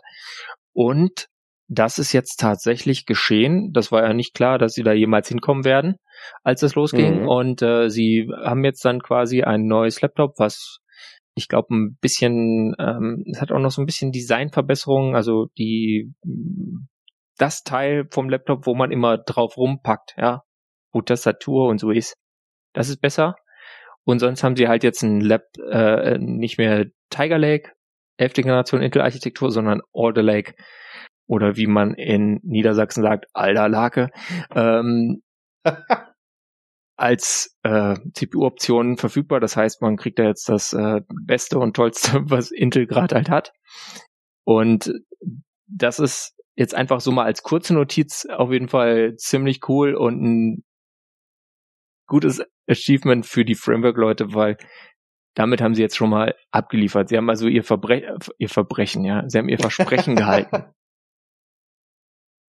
Ähm, ohne mich jetzt arg zu den äh, Motivationen von Dalton Durst äußern zu wollen, ähm, wenn ich jetzt noch irgendwie in der Sparte wäre, dass ich jetzt nicht irgendwie auf, auf Apple Hardware festsitze auf, aufgrund von Softwareverfügbarkeit, äh, sondern auch noch irgendwie Spaß hätte an diesem ganzen Linux-Gefrickel, dann wäre tatsächlich der Framework-Laptop für mich mittlerweile das interessanteste Stück Hardware. Einerseits durch die Möglichkeiten, wie ich mir die I.O. zusammenstellen kann und zum anderen eben, dass ich halt auch sagen kann, gut, dann dann hält halt das Chassis oder der größte Teil davon irgendwie sechs, sieben Jahre und ich tausche halt mal irgendwie nach ein paar Jahren das Board aus. Ja. Und ähm, das ist jetzt dann mit den, wie du gesagt hast, das Verbrechen, das sie delivered haben, ähm, tatsächlich dann ein äh, ja ein realistisches beziehungsweise äh, ja gibt mir genug an, gibt mir genug Vertrauen zu denken, dass die das noch irgendwie ein, zwei Generationen weiterhin kriegen können. Also es ist einfach ein, ein interessantes Gerät generell. Es ist modular designt, also du kannst da auch selber dein, dein RAM und deine SSDs reinpacken, also deine M2-Sticks äh, und du kannst, kannst es dir auch so als Bausatz kaufen und selber zusammenbauen. Ähm, ja. Und es hat ein nicht 16 zu 9, sondern 2, äh, 3 zu 2 Display. Ähm, das heißt, es hat irgendwie eine, eine Höhe, die so, wenn man auch mit Text arbeitet oder so, ganz brauchbar ist. Also wenn man halt nicht nur Filme guckt mit seinem Laptop. Und das sind einfach dann Geräte, die bei mir persönlich schon eh immer irgendwie einen Softspot haben. Und äh, ja, sie haben jetzt sogar auch noch zusätzlich jetzt mit der neuen Generation eine Expansion Card Option dabei gepackt. Und zwar kann man einen in dieses Laptop hat halt vier so modulare Ports. Also standardmäßig ist da USB-C äh, drin, aber du kannst halt da auch USB-A rausmachen oder HDMI oder so. Ähm, was, wie Dalton richtig bemerkt hat, äh, dann Strom frisst, jedenfalls unter Linux. Und deswegen, ich meinte das auch jetzt gar nicht irgendwie komisch, sondern ich fand es einfach gut, dass Dalton das mal in irgendeiner Folge vom Linux After Dark Podcast hervorgehoben hat. Packe ich auch noch in die Show Notes. Ähm, dass das einfach ein, ein Faktor ist, über den man vielleicht auch mal sprechen sollte und weswegen er dann davon nicht so restlos begeistert ist, neben irgendwie so haptischen und Scharnierproblemen, die natürlich bei einer ersten Generation Laptop auch zu erwarten sind, weil äh, turns out making hardware is hard. Ähm, aber jedenfalls kann man da jetzt auch noch Ethernet reinpacken. Äh, und zwar nicht gleich ein Gigabit, sondern äh, 2,5 Gigabit, was auf jeden Fall ziemlich cool ist. Und das wird dann jetzt auch für dann die ganzen, auch für die ältere, ältere Generation verfügbar werden und kostet dann nur 39 Euro. Und man hat es halt dann, wenn man das möchte, im Gerät drin und muss nicht immer einen Dongle mit rumschleppen. Also wirklich cooles Gerät und toll, dass die jetzt da ihr Versprechen gehalten haben. Ja, und vor allem ähm, der Ansatz modularer Hardware und auch modularer Laptops ist jetzt ja nicht zwingend neu, aber das ist jetzt so der erste Versuch mit Hardware, die jetzt auch nicht komplett unsexy ist, wo man sagen kann, ja. okay, das ist ein realistischer Ansatz. Ja, ich hatte, hatte ja schon äh, EOMA 68 oder EOMA 68 oder wie auch immer man das nannte, mhm. erwähnt, äh, wo die irgendwas mit dem All-Winner A20-Chip machen wollten, oh, wo ja. ich 2016 ja, ja. oder 2017 Geld eingeworfen habe und ich glaube, es wird nie kommen. Und das ist mittlerweile auch voll okay, weil was soll ich noch damit? Ähm, äh, es gab Google Project Era oder sowas. Also es gab verschiedene Projekte, die modulare Hardware machen wollten und Framework hat es halt nicht nur geschafft, eine Generation auf den Markt zu werfen, sondern auch die nächste und ja, richtig cool und ja klar, Windows 10 läuft oder Windows 11 und so laufen auch drauf. Also wenn ihr da mehr Mainstream unterwegs seid, könnt ihr das natürlich auch tun. Ja, ähm, was macht man dann jetzt aber mit äh, dem alten Mainboard, was man aus seinem Framework Laptop ausgebaut hat? Dazu kommen wir jetzt gleich im Technik, Technik, Bastelspaß. Und zwar ähm, haben wir gleich zwei Projekte, beide auf GitHub gehostet. Äh, und zwar gibt's da einmal das Mainboard Terminal von Pank und das Frame Deck von Brickbots. Ähm, fangen wir an mit dem Mainboard Terminal von Pank. Das ist äh, ein Retro-Style-Computer with a Modern Core, äh, steht drüber. Aber ich würde sagen, nein, auch früher hat war außer in Filmen niemand so bescheuert, einen Computer zu bauen, äh, der ein rundes Display hat. Es sieht sehr elegant aus und man könnte es in die Wohnung in die Ecke stellen und es hätte auch einen äh, hohen Wife oder Girlfriend Approval Factor, denke ich. Also es ist wirklich schick für was selbstgebautes. Oh ja. Ähm, aber äh, dadurch, dass es ein 5 Zoll äh, 1080 x 1080 rundes LCD hat, würde ich sagen, hat's einen relativ geringen Nutzen, dafür aber eine mechanische Tastatur. Ähm, also wenn ihr da so ein äh, cooles Terminal habt, um mal eben schnell zu gucken, äh, was weiß ich, was wollt ihr denn damit machen? Eine SSH-Session vielleicht und dann NeoFetch aufrufen auf dem Ubuntu-Server oder halt lokal, äh, dann äh, ist das ganz nett. Äh, aber ich, äh, ja, also Nutzbarkeit von runden Displays tut mir leid, eher gering, aber immerhin eine Zweitverwendung für das äh, Framework ne, äh, Mainboard der älteren Generation. Ähm, das Frame Deck ist ein bisschen nutzbarer. Es ist, hat so diesen sogenannten Cyberdeck Formfaktor. Also wir hatten ja kürzlich mal dieses Ding, wie hieß denn das, dieses Armzeug mit dem blöden Thermodrucker. Wie mir gleich unmittelbar einfiel, ist das natürlich so ähnlich wie das Clockwork Pi DevTerm. Ach, natürlich. Vom, vom Faktor her. Es hat aber keinen sinnlosen ähm, Thermodrucker, ähm, sondern einfach eine zweigeteilte Tastatur, also auch bestimmt super ergonomisch. Ich vermisse ein bisschen eine Leertaste, es gibt optische Ähnlichkeiten zum Kawumsi 2. Äh, ja, K2. und äh, ein, ein ein Breitbilddisplay darüber, äh, daneben links und rechts Lautsprecher und in der Mitte etwas, was aussieht wie ein Trackball. Ähm, ah, oh Gott, ist das schrecklich. Ich sehe es gerade. Ja. äh, dazu hat es ein transluzentes Gehäuse, damit man auch die ganze schöne Hardware so richtig sehen kann. Äh, und äh, da so kann man dann seinen Framework-Laptop in etwas äh, ja irgendwie auch sehr mobiles, aber weniger nutzbares äh, weiterverarbeiten. Äh, was aber dann natürlich einen hohen, hohen Nerd-Cred-Faktor hat. Und wenn man damit dann auf einen Chaos Communication Kongress geht oder so, wird man bestimmt 15 Mal angesprochen und die Leute sagen, oh, cool, was ist das denn? Das passiert wirklich. Ich erinnere mich noch, wie das war, als ich da das erste Mal mit einem GPD Pocket aufgekreuzt ja, bin. Also da, da, da, da sprechen die Leute, Leute an, die, die starren erst so ja, genau. rüber und dann kommen sie irgendwann. Ähm, ja. Also wenn man das will, ähm, falls es mal wieder einen Kongress gibt, weil wir die Pandemie nicht nur für beendet erklärt haben, sondern die Situation tatsächlich beherrschbar ist, dann ähm, Was für nett, ja. ist das auf jeden Fall ein cooles Accessoire, wenn man von Leuten angesprochen werden will. Ja. Gut, und damit kommen wir dann jetzt endlich zum Musik-Film-Game-Tipp. Jawohl. Äh, ich habe als erstes ein Lied äh, und das ist ein ganz normales Bitte Lied, singen, aber ja? dazu das Video, ähm, das macht's dann halt besonders. Und es gibt so einen tollen Kanal, äh, There I Ruined It, der einem äh, alles ruinieren kann. Und da ist es in dem Fall jetzt Always Look on the Bright Side of Life, North Korean Edition.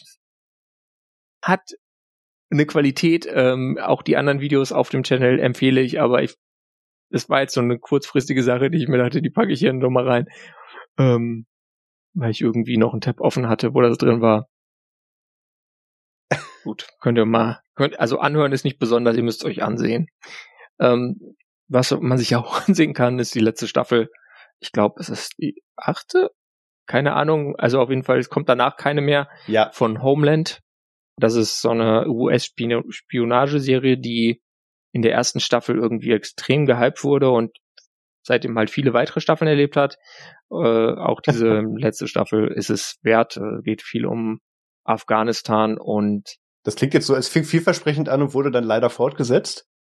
Nö, also es ist vielversprechend, es ist immer noch, also ich finde, fand die richtig gut. Ja.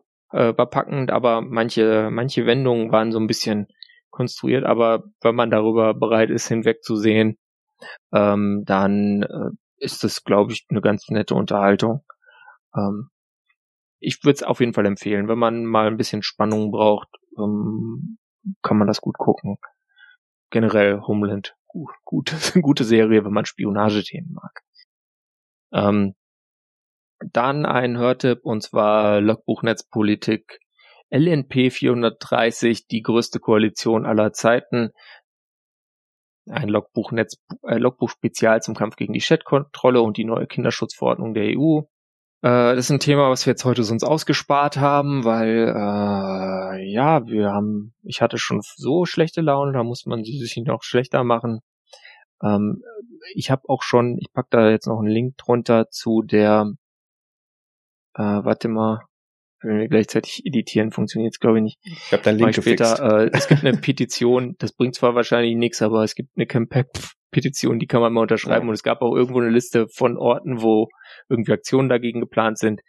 Ähm, das, da gucke ich mal, dass ich da noch Links zu packe, damit ihr wenigstens mit einem Link von der von den Show Notes dahin kommt und das vielleicht machen könnt. Das wäre chat-kontrolle.eu. Genau. Das ist ein großer Link, ja. Super. Und dann noch was Technisches, und zwar, äh, da wir jetzt ja gar kein M1-Thema so drin hatten, das geht ja gar nicht. Und ich natürlich äh, mittlerweile tatsächlich trotz nicht einstellbarer Displayhelligkeit erstaunlich viel Asahi Linux nutze. Ähm, ein Blogpost von Alyssa Rosenzweig über die Apple GPU and the Impossible Bug, über die Schwierigkeiten, damit halt so ein, äh, was ist denn das, einen Hasen zu rendern. Ähm, kann man sich ganz gut durchlesen. Ich habe irgendwie maximal die Hälfte verstanden, aber äh, habe trotzdem das Gefühl, dass ich einiges gelernt habe.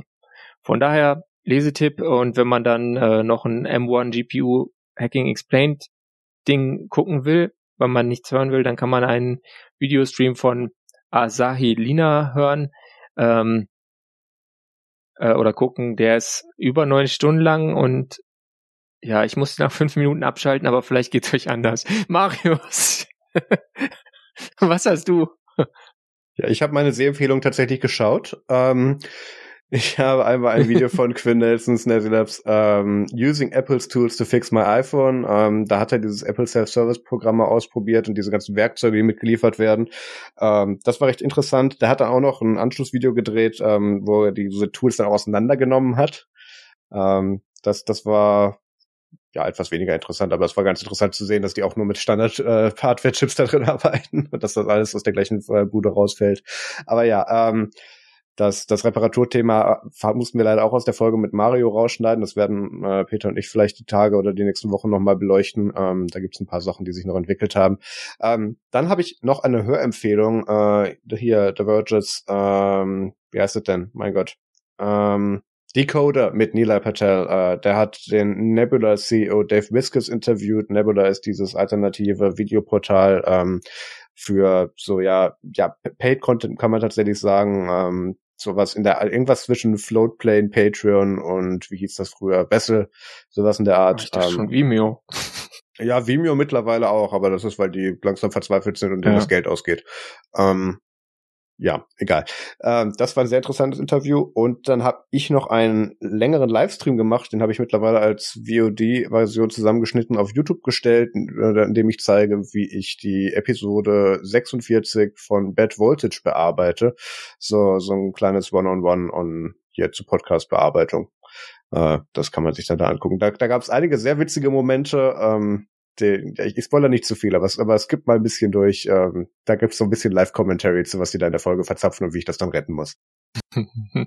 dann sind wir mit dieser Folge tatsächlich durch. Wir sind bei eine, wir sind bei eine Stunde 45 Minuten. Ich muss ein bisschen was schneiden, Peter, glaube ich. Ja, das ist äh, Überlänge wie bei Thomas Gottschalk. Ja, genau. Ähm, Tagesschau, fünf Minuten später. Tagesthemen. Nee. Alle weiteren Sendungen verzögern sich um undefinierbare Zeiteinheit. Ähm, aber ich meine, wir haben auch drei Wochen nicht gesendet. Ja, ja. Ist halt dann länger. War dieses Mal nicht meine Schuld übrigens. Wie ich nur gesagt ja, ich habe. weiß es. Ich äh, hätte es letztes Wochenende nicht geschafft. Andererseits, wenn du es nicht abgesagt hättest, hätte ich es wahrscheinlich abgesagt, weil das, da lag, da war ich noch, da lag ich noch im Bett, weil da war ich ziemlich krank, ja. Ja. Okay, gut. Ähm, was machen wir denn bis zum nächsten Mal? Ähm, vielleicht Ah, ich weiß noch nicht, ob wir die, die Star Trek PK-Folge für Nerds Extra noch senden, bevor die nächste Folge rauskommt. Da muss ich schauen, die ist noch nicht aufgenommen, aber das wird auf jeden Fall demnächst auch kommen. Wenn ihr Feedback habt, dann schreibt uns doch gerne E-Mail an domian.techniktechnik.de oder kommentiert unter dieser Folge oder kommt in den Chat, nerdsum.de slash chat oder auch techniktechnik.de slash chat. Ähm, und wir hören uns hier in hoffentlich zwei Wochen wieder. Peter, machst du irgendwas bis dahin, was man, worauf man verweisen kann oder muss? Ähm, ich werde sicherlich ein paar Weekly Updates schreiben, weil die wöchentlich sind. Ja. Aber sonst ist gerade nichts Großes geplant. Ähm, kann sein, dass ich mit meinem, ich äh, schreibe zusammen, was beim Librem 5 alles besser sein sollte, dass ich da, wenn ich es schaffe, den Kram, während ich das mache, irgendwie live streame. Aha aber wenn dann nur auf YouTube, also wer meinem YouTube-Channel folgt, äh, es kann sein, dass ich das vielleicht sogar, dass ich daran denke, wenn es nicht total spontan ist, das vorher auf Twitter anzukündigen. aber kann ich nicht versprechen, wahrscheinlich gehe ich einfach live, okay. wenn ich das schaffe.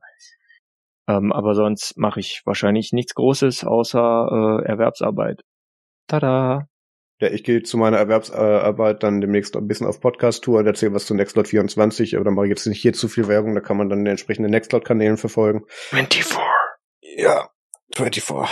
Wir hätten, ich, ich, ich finde es immer noch schade, dass wir diese 24-Animation nicht genommen haben für das Release-Video, aber ja. das hat leider nicht mehr gepasst. Ja, äh, dann vielen lieben Dank fürs Zuhören, macht es gut und bis zum nächsten Mal. Tschüss. Und Matrix. Ciao.